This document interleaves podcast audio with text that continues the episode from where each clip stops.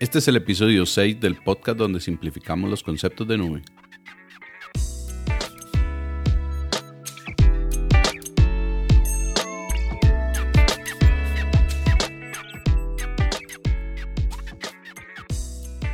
Bienvenidos a Simplemente Nube, donde tomamos todos esos conceptos de nube complicados y los simplificamos.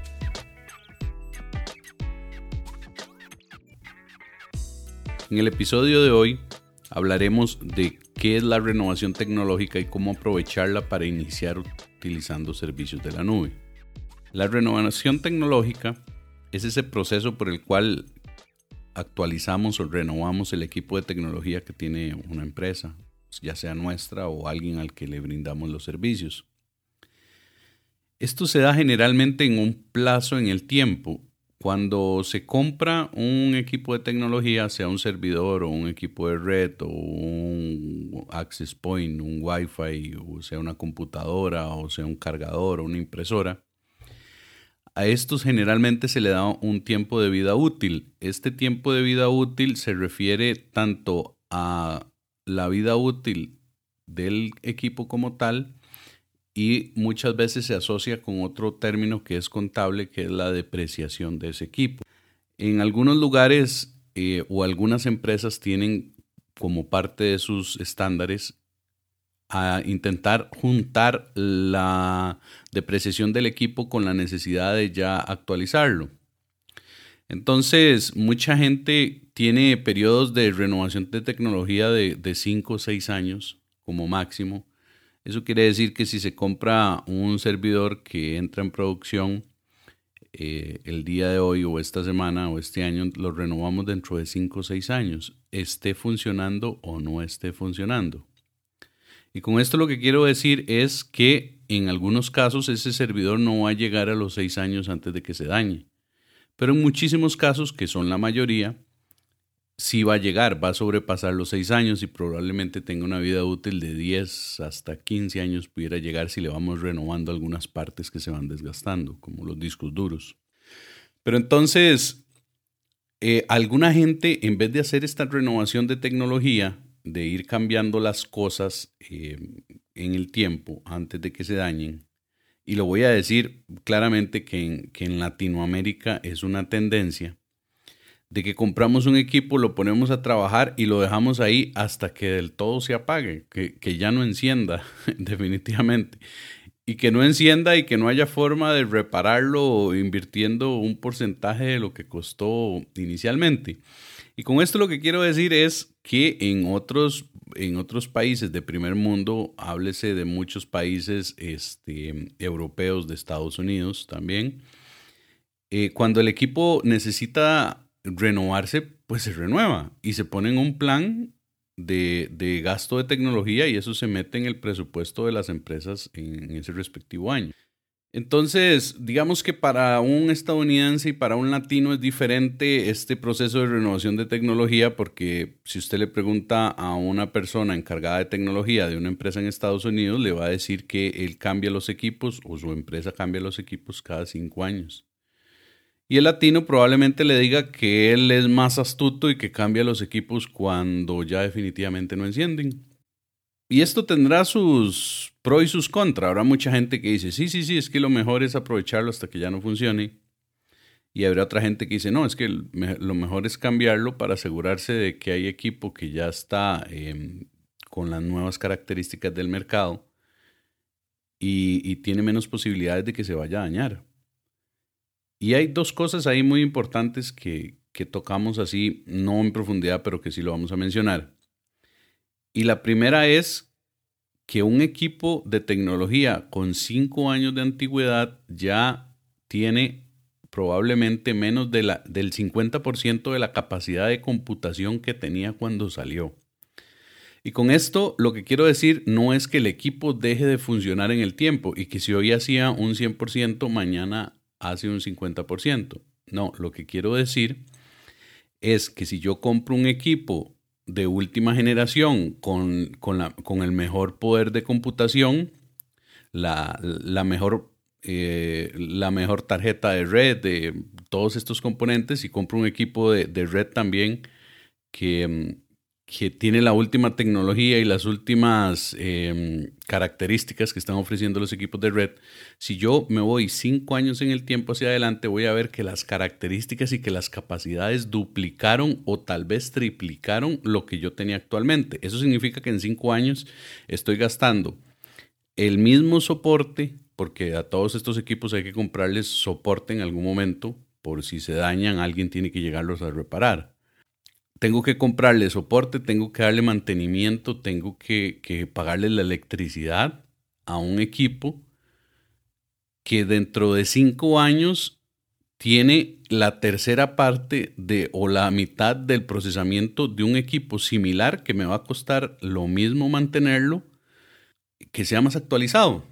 Con esto lo que quiero decir es, si usted compra un equipo de tecnología que que hoy le cuesta, qué sé yo, voy a decir un número, 500 dólares al año darle mantenimiento. Dentro de cinco años, usted con otro equipo similar, le igual gasta los 500 dólares, pero tiene dos o tres veces el poder de procesamiento que tenía el anterior. Y esto es muy importante porque es una de las causas principales por las que la gente hace la renovación de tecnología. Para, para tener equipos con potencia, y que tengan un valor en libros, que es un tema contable eh, real, que no estén depreciados completamente, y también que eh, nos, nos, quitemos el tema de que, de que se nos puede dañar el equipo porque ya está fuera de, porque, perdón, que cuando se nos dañe el equipo no nos lo van a reparar porque ya está fuera de línea o porque es un equipo obsoleto o porque el fabricante ya no le da soporte, cosas como estas. Muchas de estas cosas se las evita uno haciendo un proceso de, eh, renovación de tecnología. Otra forma de hacer esto sencilla es agarrar esos equipos que, que antes estaban para dar soluciones de mm, misión crítica para el negocio. Y con misión crítica quiero decir que son que dan servicios que el negocio no se puede quedar sin ellos. Por, por, por poner un ejemplo, un ERP un ERP no puede quedarse fuera de servicio porque la empresa no tiene dónde manejar sus procesos y eso es de misión crítica. Entonces, si usted tiene un servidor donde tiene un ERP, a los cinco años lo puede pasar a otra posición que no sea de misión crítica, porque ya probablemente un daño en los discos duros está cerca y otras cosas. Entonces usted lo pone, em, en vez de estar en una posición crítica de servicio, lo pone en algo secundario eh, algún sistema de backups o algún sistema que, no sea crítico para el negocio. Pero entonces, ya volviendo al tema de la nube, este, esta renovación tecnológica se puede aprovechar perfectamente para empezar a utilizar servicios de la nube. Es un muy buen momento.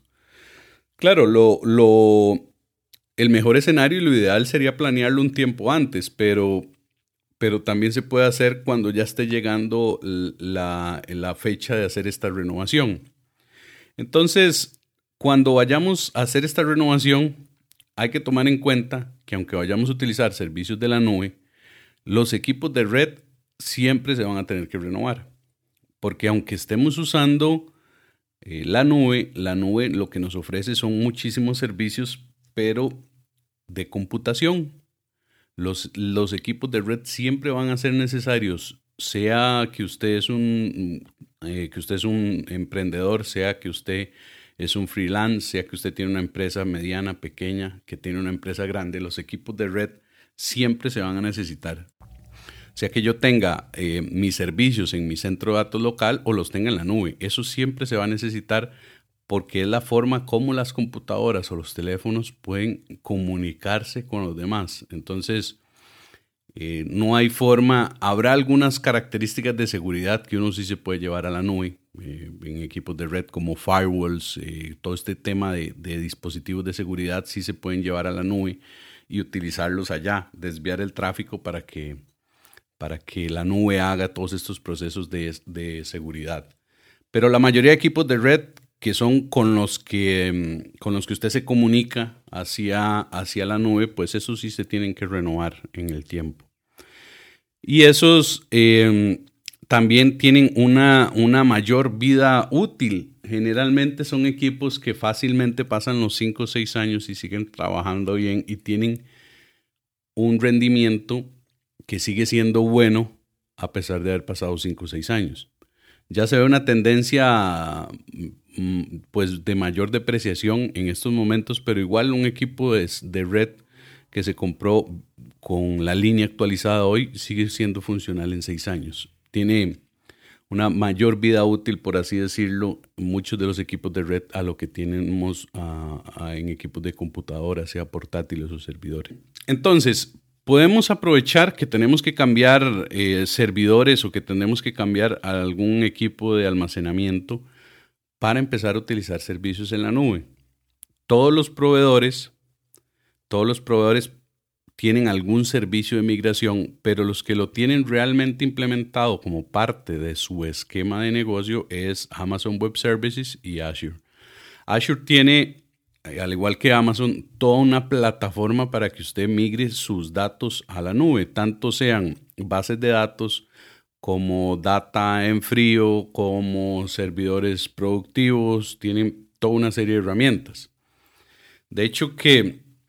el, Microsoft, como también es dueño de la mayoría de los sistemas operativos que se utilizan en, producción, exceptuando que, que, haya algunos Linux, pero como es dueño del sistema operativo, todos los Windows Server que hay instalados en las empresas, entonces tiene unos clientes muy específicos que hasta le migran a usted un servidor a la nube es un aplicativo que usted instala ahí en el, sistema, en, el sistema operativo de la máquina que usted quiera llevarse a la nube y esta empieza a llevarse datos para la nube. Hay que tomar en cuenta otras consideraciones, no es así tan sencillo como se los comento, pero sí hay que tomar otras consideraciones como ancho de banda para, para subir esto a la nube y otras cosas.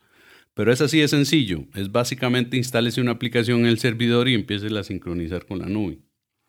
Y una vez que la imagen está completa en la nube, pues usted ya levanta su servidor en la nube. Entonces, muchas empresas, principalmente de Estados Unidos y otros, otros países de primer mundo, esperan este momento de que los tengan que cambiar los servidores para migrarse a la nube. Por eso es que la nube sigue creciendo todos los años. Todos los años se ven números de, de 10 a 30% de crecimiento en diferentes proveedores del año anterior porque, porque las empresas están esperando ese momento. La, mucha, muchas personas esperan de ver cómo les va a los demás eh, para ellos empezar a dar el paso adelante y empezar a utilizar servicios nuevos que antes no utilizaban. Igual pasa con las empresas, eh, ellos esperan ver cómo les va a los demás, si les está yendo bien, si encuentran características nuevas interesantes y después ellos van a dar el paso adelante en el momento en que lo planifiquen. Y esto, como les comentaba, es una buena recomendación. Cuando tengan que, cambiar equipos, consideren qué carga de esas se pueden llevar a la nube. También aquí hay que hacer, y debo hacer un paréntesis porque probablemente de todos esos equipos que usted vaya a renovar, sea uno, dos, veinte, cincuenta o cien, he visto empresas que tienen que hacer una compra de, millones de dólares para hacer renovación. Probablemente eh, algunos sí los va a tener que comprar porque son por sus características o por su funcionamiento, son equipos que sí se tienen que quedar en su empresa. Entonces, probablemente usted no va a decir, no, es que no compro nada de, todos los equipos, sino que todo lo voy a pasar a la nube. Eso es un escenario realmente complicado para la mayoría de las empresas. Pero sí pueden aprovechar este punto de inflexión, este punto de renovación de tecnología para eh, migrar algunos servicios. No todos, porque son muy pocas las empresas, sí conozco un par pero son muy pocas las empresas que se aventuran a tirar todos sus servicios a la nube de un solo golpe. Porque eh, generalmente las empresas que hacen esto que conozco es porque tienen dentro de su personal gente con conocimiento de nube y que tiene buena experiencia con esto y sabe eh, cómo, cómo pasar todos, todos unos servicios de, un centro de datos o cómo pasar todos los servicios de un centro de datos completos a la nube. Como siempre les decía antes, eh, sin, tomar en cuenta los equipos de red, esos equipos de red siempre van a tener que existir ahí. Así que eh, les queda para análisis, les queda para análisis si, si ustedes están escuchando este episodio allá al otro lado y saben que dentro de algún tiempo tienen que hacer una renovación de tecnología por lo que sea, eh, porque usted ya tiene un servidor que ya ha pasado dos veces que se le ha dañado un disco duro que valga el comentario también, pero los discos duros son cuando, el cuando un equipo, un servidor se va quedando obsoleto o una computadora se va quedando obsoleta también. Muchas de las cosas que empiezan a fallar son los discos duros, principalmente cuando son eh, magnéticos, cuando son discos que tienen piezas móviles, estos generalmente se tienden a dañar antes que cualquier otro componente en un equipo de, de estos. Entonces tómelo en cuenta, valide que, que, si usted puede utilizar algún servicio de la nube y recuerden que es que la nube no solo le va a devolver a usted o a poner en funcionamiento eso mismo que usted tenía en su centro de datos, sino que inmediatamente le mete, eh, le mete hormonas a ese servicio y ya usted si antes tenía un ERP, ya se lo puede llevar a la nube y en la nube ya puede implementarlo y y conectarlo con otro montón de características, con otro montón de,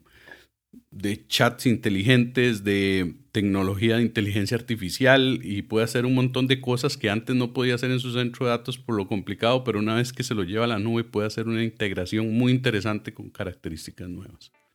Así que debemos tomarlo en cuenta para nuestra próxima renovación de tecnología. Y hasta aquí el episodio de hoy. Quiero despedirme, como siempre, agradeciéndoles a ustedes por estar al otro lado escuchando este podcast.